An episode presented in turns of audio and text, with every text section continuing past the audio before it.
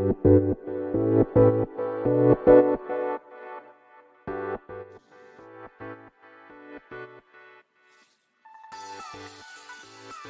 い、始まりました。本を読んでは独り言ラジオ。私、変な髪型をしたポンコツ薬剤師こと町田和俊でございます。はい、というわけでですね、今日も読んだんだか読んでいないんだか、積んだんだか積んでいないんだかといったですね、本たちを、え、紹介しながら、ゆるーりと語っていきたいと思います。はい。本日ですね、取り上げる本はですね、記憶と感情のエスノグラフィー、認知症とコルサコフ症候群のフィールドワークからという本でございます。はい。こちら、ハーベスト社からですね、出ておりまして、えー、こちら2017年3月15日第1釣り発行でございます。はい。こちらの本はですね、なぜ手に取ったのかというと、手に取ったというか、なぜ購入したのかというとですね、まあ、私、あの、一応ね、えー、ポンコツながら、まあ、日々、まあ、薬剤師としてですね、まあ、薬局で患者さんとお話ししているわけなんですけれども、まあね、認知症とされている方々とですね、まあ、方々だったり、まあ、あるいはですね、その家族だったりとですね、お話しする機会があるわけですね。はい。まあそんな中ですね、まあこう、なんて言うんでしょうね。こう、ここにまあ記憶と感情っていうのが、タイトルにありますけど、その、認知症についてこう思いを馳せるわけですよ。まあそういう人とお話、そういう人たちとね、お話をするたびにですね。で、まあちょっとそこから話は変わるんですけれども、私ですね、以前あの、エンド・オブ・ライフケア協会っていう、まあ、えー、要は何て言うんですかね、エンド・オブ・ライフケアなので、まあ要は人生のまあ終末期というか、はい、最後、人生の最後ですね。を迎えるにあたってですね、まあ、そこに対して何か援助者として何ができるのかっていうことを、まあ、なんだ、啓発しているというか、まあそういった援助者ですね。人生の最後に対して、まあ、より良い援助ができる人を、まあ、養成する。まあ、今日、ことを、まあ、目的とした教会なんだと思いますけど、教会ってあれですね。共同するの教ですね。はい。えー、なんつうの、協力の協の字ですか？協力するの協ですかね？確か教会だった気がしますけど。はい。確かですね、その、発起人の一人が小沢武俊先生っていうのは在宅の世界で有名な先生でですね、確かご著書もたくさんある方ですね。はい。で、まあそこのセミナーというか、その前は勉強会ですね。一泊二日、あ、一泊すぎね、二日間の、はい。えー、まあ、養成、えー、援助者養成講習ですか？はい。を受けた時のですね、言葉っていうのが、まあ、未だに私の中にこう、まあ、残っているものがあるんですけど、まあ、その中の一つにですね、まあ、次のような、まあ、言葉があります。まあ、言葉といってもですね、一言一句同じではないんですけど、まあ、次のような、まあ、まあ、考えというか、があるんですね。まあ、ご紹介いたします。えっ、ー、と、まあ、どうで、どういうものかというと、あの、あくまでこう、個別具体性をちょっと排除はしますが、まあ、老衰のような形でですね、まあ、人生をの最後を迎える時というのは、まあ、赤ちゃんがですね、まあ、成長する過程の、まあ、まあ逆をたどるという、まあ、ことを教えてもらったんですね。そこの、まあ、勉強会の中で、講習会の中で。でどういうことかというと、赤ちゃんがですね、成長するときというのは、まあ、基本的にはですね、まあ、例えば睡眠で言うと、まあ、えー、生まれたっての子供、まあ、えー、1歳になるまでとかはですね、睡眠時間が長いんですね。お昼寝もしますし、まあ、夜も寝ますよね。で、だんだんですね、成長するに従って睡眠時間が、まあ、短くなっていくわけです。で、まあ、それの逆ということなので、まあ、老衰でですね、まあ、あの、人生の最後を迎える時というのは、まあ、老衰だけに限らずなんですけれども、まあ、人生の最後を迎える時っていうのは、どんどん睡眠時間が長くなっていくと。まあ、極端な話は一日中寝ているような状態っていうこともあり得るわけですね。で次、食事で言いましょうか。食事ですとですね、えー、まあ赤ちゃんの頃っていうのは当然最初はね、ミルクですよ。ミルクとか母乳だったり、ミルクだったりするわけで、そこから離乳食ですね。で、そしてまあ、えー、一般食みたいな、ちょっとまあ、かなりすっ飛ばしてますけど、まあ要は、まあ、うんと、流動食というか まあ、その、固形じゃないものからまあ固形になっていくわけですよね。固形っていうのは、その、私たちがよく食べるものですよね。になっていくわけで、硬いものも食べれるようになっていくわけです。で、まあその逆をたどるので、人生の最後を迎えるにあたっては、まあ、だんだんその固形物が食べられなくなっていって、っていうことですね。食食事の量で言っても、今のは食事の形状の話でしたけど、形ですね。でしたけども、量で言ってもですね、量はだんだん増えていく、あの、あの赤ちゃんがですね、まあ、成長するには従って量が増えていくってことはあると思うんですが、まあ逆に量は少なくなっていくわけですよね。その真逆。えー、あれです。なんだ。最後、人生の最後を迎えるときには。あるいはですね、行動範囲というところで言うと、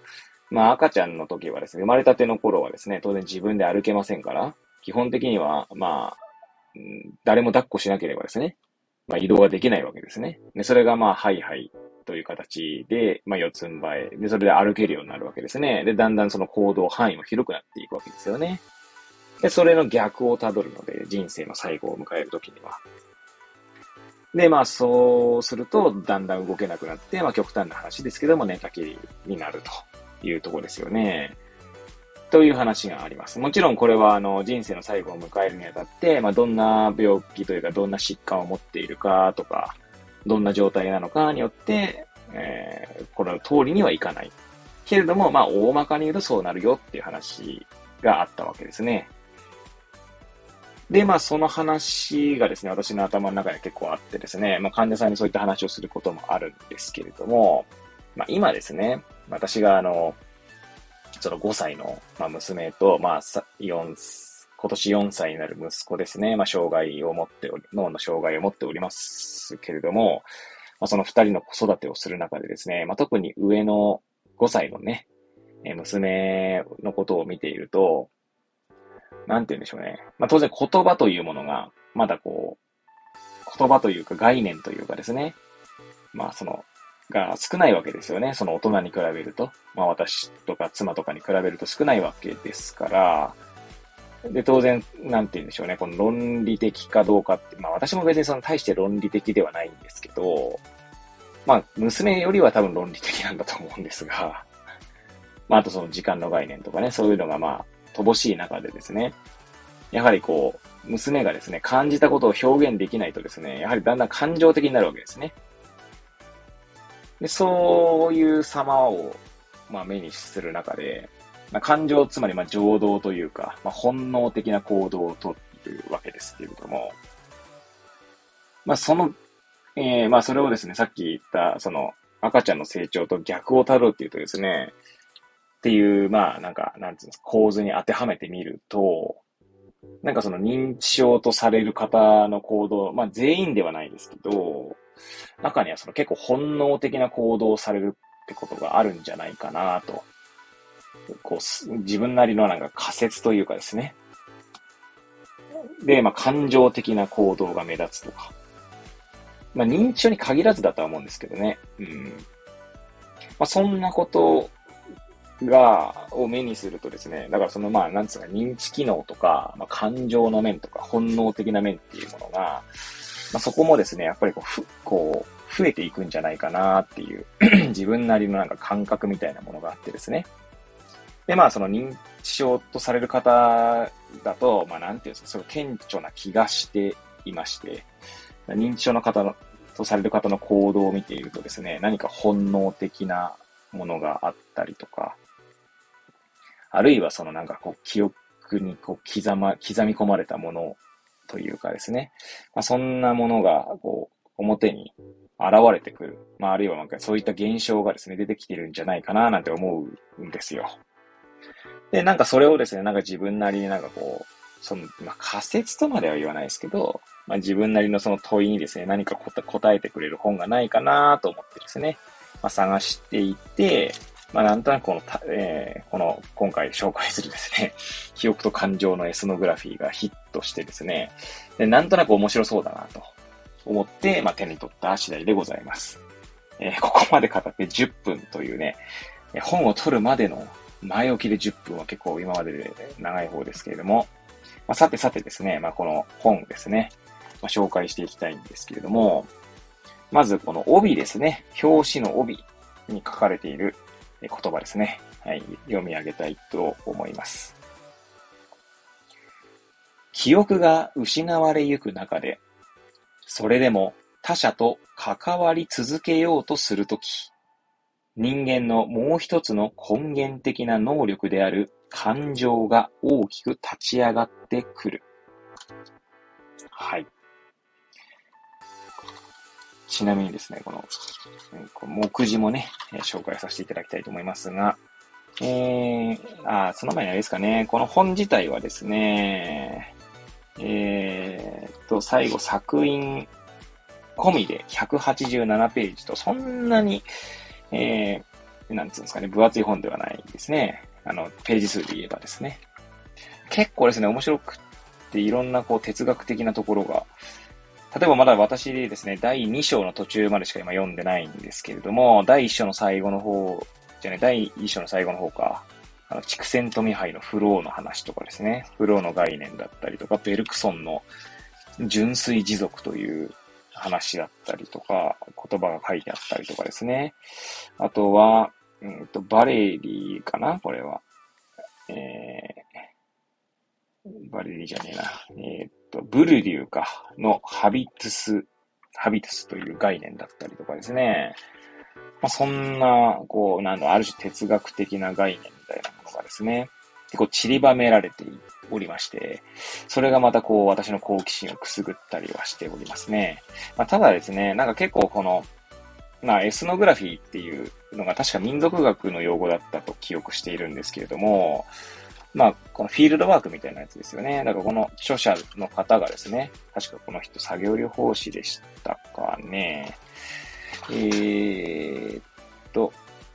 リハビリティ、そうですね、そうですね、作業療法士の方なんですけれども、まあ、この方がですね、実際にその認知症のデイケアだったかな？に、勤めている時にこう、の、まあそのインタビューだったりとか、まあそれもちろんね、あの、名前とかは仮名にしてあるようですけれども、まあそういったものが書かれているんですね。なのでかなり現場の話から、現場の具体的な話から、まあ、抽象的な話と具体と抽象をこう行き来するような本なんじゃないかななんて思って読み進めております。はい。で、今回ですね、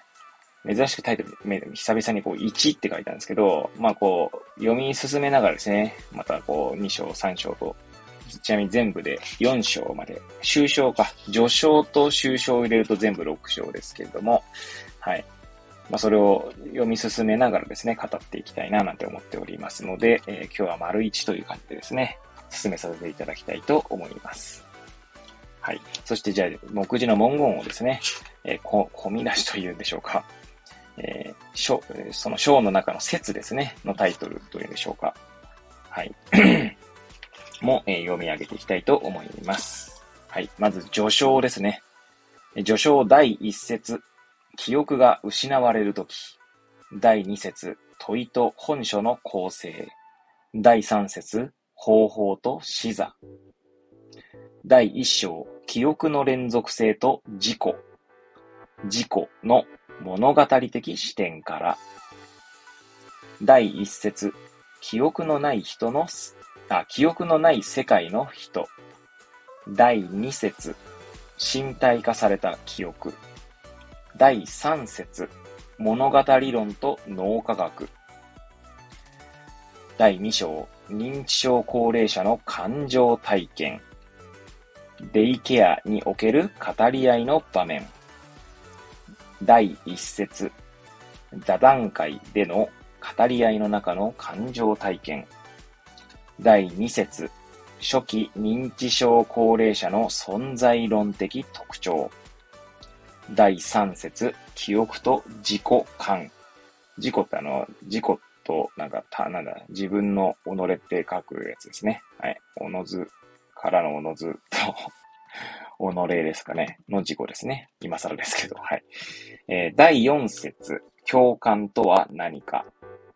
第5節、喜びという感情が作る社会。第3章、認知症高齢者たちの戦争をめぐる語りの場の形成。第1節、感情的記憶としての戦争体験。第2節、戦争体験の座談会。第3節、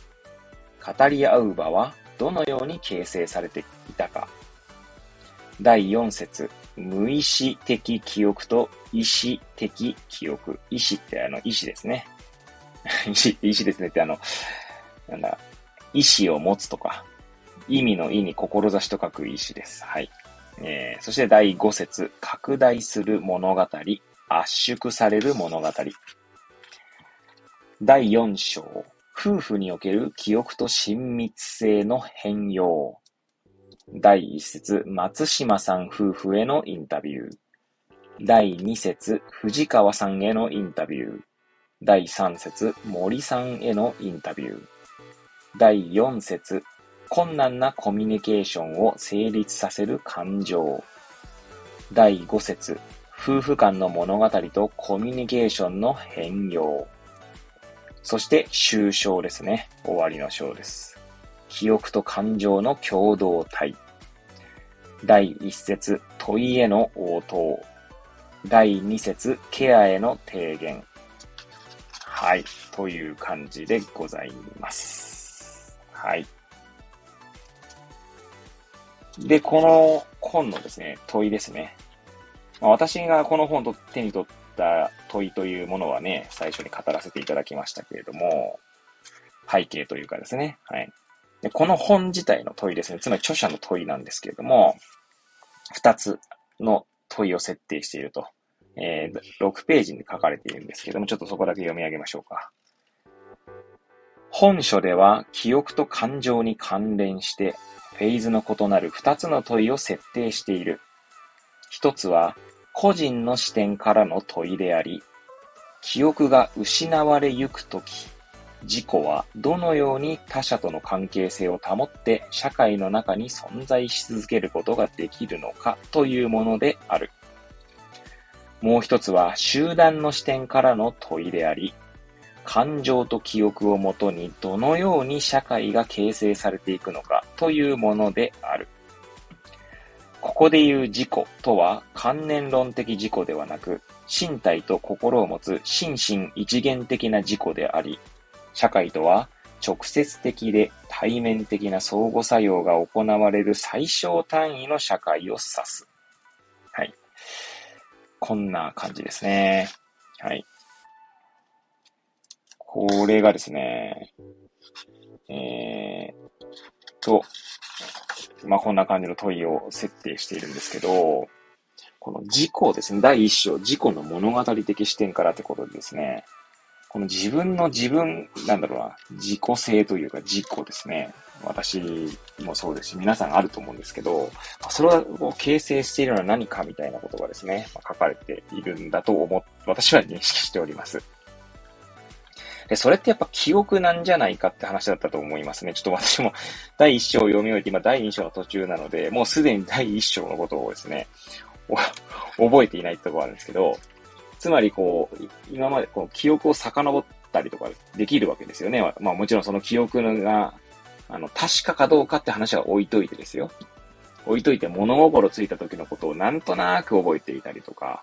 あるいは小学校、中学校、高校時代のこととか、まあ、なんとなく覚えてますよね。もちろんね、人によってはね、ものものすごい細かいエピソードを覚えている人もいるでしょうけれども、ああ、こんなことあったなとか、こんな友達いたなとかはなんとなく思い出されるわけです、皆さん。まあね、皆さんもそうだと思うんですけども、まあ、そういったものがですね、その事故を、事故たらしめていると、まあ、仮定すると、まあ、認知症、つまりその、そういうもの、そういった記憶がですね、まあ、失われていくときに、まあまあ、もちろん認知症もいろんなタイプがあるので、新しいことを覚えられないけれども、古いことは覚えている人もいる、いますけれども、まあそれこそね、そういった古い記憶もなくしてしまうってことも、まああるかもしれないです。あるか、ああると思うんですよね。まあ、そうなった時にですね、自己というものがですね、まあ、どう形成されているのかみたいなこう問いが語られているんじゃないかなと思いますね。まあ、そうなった時にですね、なんかこう、人はどうなるのかみたいなことをこう、探求しようとしている本なんじゃないかなと勝手に私は思っておりますけど、まあ、そこでですね、やっぱり感情っていうところがですね、結構キーポイントなんじゃないかなっていうことで、まあタイトルにね、記憶と感情っていうのがありますけどね。どうですか皆さんなんかこう、嫌な記憶とかい、いつまで経っても忘れられない、忘れられない記憶とか、ないですかね。そういう時ってやっぱ強烈な感情がこう、まあ、あったからこそ記憶にこう刷り込まれているというか、いつまで経っても消えない記憶みたいなものが、まあ、まあ、ものになっているんじゃないかなと思いますね。まあ、私で言うとですね、もうなんかこの浪人時代の本当に切羽詰まった時ですね。つまり、まあ以前も語ったことあるかもしれないですけど、私ね、大学受験の浪人を4年間と、あとこ、えー、薬剤師の国家試験の浪人もですね、半年間しているんですけれども、まあ、薬剤師の国家試験の時はあれかな、現役の時ですかね。もうこれ以上ですね、なんかこう、時を重ねられないと。つまり、浪人時代を、をのようなもん、ことにはなりたくないということでですね、まあ、大学4年生の時の国家試験の勉強の時にはですね、まあ、泣きながらやってましたね。あまりの自分のできなさに、もう、絶望の末に泣いていたっていうのがありますしね。あとは、大学受験浪人の4年目の最後の方もそんな感じでしたかね。まあ、もっと早くからやれよって話なんですけど、まあ、結構ですね、今もそうなんですが、最後の最後、切羽詰まんないと何かこう物事を進められないという、もうある種こう、性格というか性質というかそういうところがあるので、そういった記憶っていうのはやっぱり今でも、この感情とともに紐つい、紐づいているっていう感じですよね。今でもやっぱりあの時のこの絶望感みたいなのはですね、やっぱ覚えておりますし、まあ絶望感という意味ではですね、その息子の障害を知った時もですね、やはりこう涙しましたし、涙するしたのはですね、私の自分のなんかダメさというか、私結構お金にルーズでしてですね、まあ息子の、息子の存在がなければ多分今でもルーズだったと思うんですけど、やっと息子のおかげでですね、なんかこう、そのお金のルーズさを少しこう改善することが、やっとなんだろうな、まともな人間になれたんじゃないかなって思ったりもするぐらいなので、その時の絶望といったらですね、いやー、あの時も泣きましたね。まあそういったですね、やっぱりその記憶と感情ってやっぱり結構結びついていると思うので、じゃあそのさっき言ったね、物語というかその、記憶ってある種物語性をも持っているわけですよ。その自分でこう、昔の記憶とかストーリーとして語れますよね。それがなくなった時に、やっぱりその感情的なところがですね、出てくるっていうことがあるんじゃないかなと思うわけです。つまりそれがやっぱり本能的なものと、情動みたいなものと繋がっているんじゃないかなと思うので、まあ記憶をなくす、あるいは言葉をなくすっていうことがですね、言葉でやっぱり世界を認識しているのだとすると、その世界を認識できない時にですね、やはりその感情が表に立つ、出てくるってことがですね、あるんじゃないかなと思うわけですね。まあ、そうするとこの本を、まあ、買おうと思ったその背景にあるですね、まあ、子供のその本能的な行動と、まあ、認知症とされる方々のですね、エピソードを聞いた、聞いたときにですね、まあ、私のなんか勝手な仮説ですけれども、はい。仮説ではないですね。まあ、勝手な問いというか、はい。まあ、そんなことにね、つながるんじゃないかなと、まあ、思ってまた読み進めているところでございます。まあ、今ですね、最後はもう、今日、今日、今回の配信は終えようかなと思ったところでですね、もう思い出したのが、確かダニエル・カーネマンのファストスローだったと思いますが、私この本自体は実は読んではいないんですけど、あの、確か二重過程理論っていうものがね、あったかと思いますね。で、それを語った本、それを語ってるわけじゃないんですが、まあ、社会はなぜ左と右に分かれるのかって本もそれに近いものが語られていたと思うので、そっちは読んでるんですけどね。えー、まあその、そうですね、二重過程理論ですね。システム1とシステム2の思考、考えですね。システム1思考がこう直感的でこう本能的で、で、システム2思考っていうのは、どっちかというと遅いというか論理的でですね、スピードは遅いけれども、論理的にしっかり考えて、まあ、ある種理性的に行動できる。あ理性的な思考ですね。はい。だと、まあ私は記憶しておりますけれども、その二つがあるとするとですね、まあ理性的、つまり言葉でこう、世界を認識するっていうところに、が、まあなんかこう、キーになってくるんだとすると、言葉を失ったりとかですね、えー、なんつうんだろう。まあ、物語、あ、なんだろうな、そういう言葉を失うこととか、まあ、記憶を失うことでですね、システム1が優位になるってことあるんじゃないかななんて、まあ、思ったりするわけですね。何かこう、自律神経の、まあ、交感神経と副交感神経が、えー、確か二重拮抗じゃなくて えー、拮抗的な関係だった気がするんですがね。どっちかが優位な時はどっちかがこう、優位じゃなくなるみたいな。だからシステム1とシステム2もそんな関係にあったりするんじゃないかななんて勝手なこれあれです。あの、あってかどうかはわかりませんが、ま、そんなことを考えたり。まあそんなね、こう読みながらどんどん新しい問いというか、こうなんじゃないかなという、まあ妄想がですね、妄想ですね。はい。だ私が言ってることはですね、まあ別にそんなに全然、あの、学術的な裏付けが全くない中で語っているので、まあ、本当私の妄想を語っているだけなんですけども、まあ、そんな妄想の旅にですね、連れてってくれる、まあ、とても素敵な本だなと思って読み進めております。はい。ということでですね、この記憶と感情のエスノグラフィー 第1回は、まあ、ここら辺で終了したいと思いますが、また第2章、第3章と読む中でですね、えー、ちょっと間を置いて2回目、3回目、まあ4回目ぐらいまでですかね。はい。語ってみたいと思います。はい。というわけでですね、えー、今回は記憶と感情のエスノグラフィーを紹介させていただきました。えー、それではまた次回、えー、お会いいたしましょう。ごきげんよう。